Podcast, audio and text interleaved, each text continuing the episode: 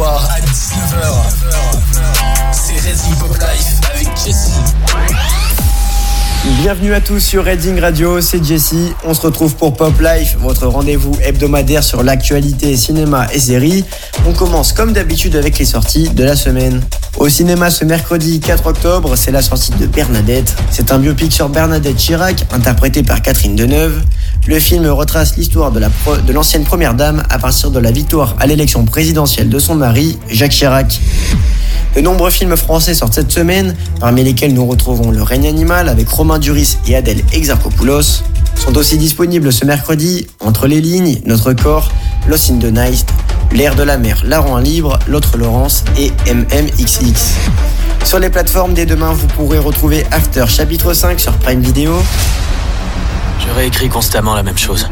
Ça sert à rien de se questionner sur ce qui aurait pu être. Rien ne compte en ce monde si Tessa n'y est pas. Le 6 octobre sera ajouté sur la même plateforme Midsommar d'Ari Aster. Et côté Netflix, le même jour sera disponible Les Mignons 2, Il était une fois gros. Côté série, cette fois-ci, c'est le retour de Lupin sur Netflix.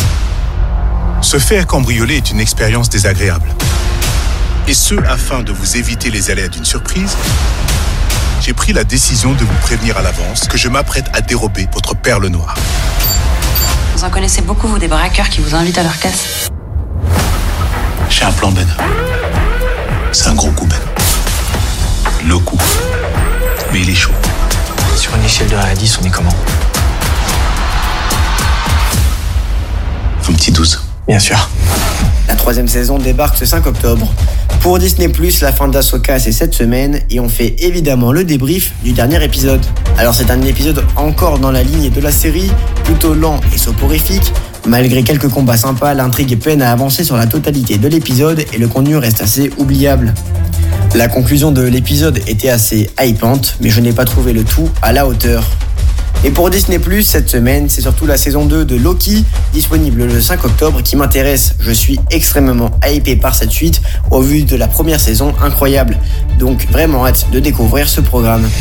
On continue la chronique avec les infos en vrac, à commencer par le décès de Sir Michael Gambon, connu principalement pour son interprétation de Albus Dumbledore dans les films Harry Potter. Les fans se sont réunis hier au studio Universal pour lui rendre un hommage. Ensuite, Deadline nous a appris qu'un film sur l'implosion du sous-marin Titan était en développement. La durée du film The Marvels a été dévoilée et elle sera de 1h45 minutes, ce qui fait du film le plus court de l'histoire du MCU. Enfin, le film Argyle s'est dévoilé à travers un trailer. Au casting de ce film, vous retrouverez Henry Cavill, Bryce Dallas Howard, Brian Cranston, John Cena, Dua Lipa ou encore Samuel L. Jackson. Pour finir cette chronique, évidemment la recommandation de la semaine. Cette fois-ci, je vous recommande un film qui débarque le 7 octobre sur ECS, Les Trois Mousquetaires d'Artagnan.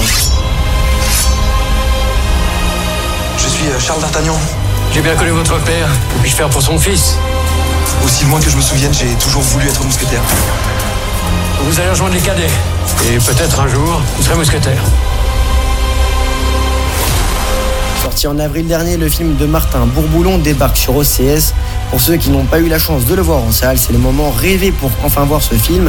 Le long métrage est juste épique et met en scène de grands acteurs français comme François Civil, Vincent Cassel, Pio Marmaille ou encore Romain Duris. En attendant la suite, en fin d'année 2023, je vous recommande de sauter immédiatement sur ce film. C'est tout pour nous, on se dit donc à la semaine prochaine pour encore plus d'actu ciné et séries.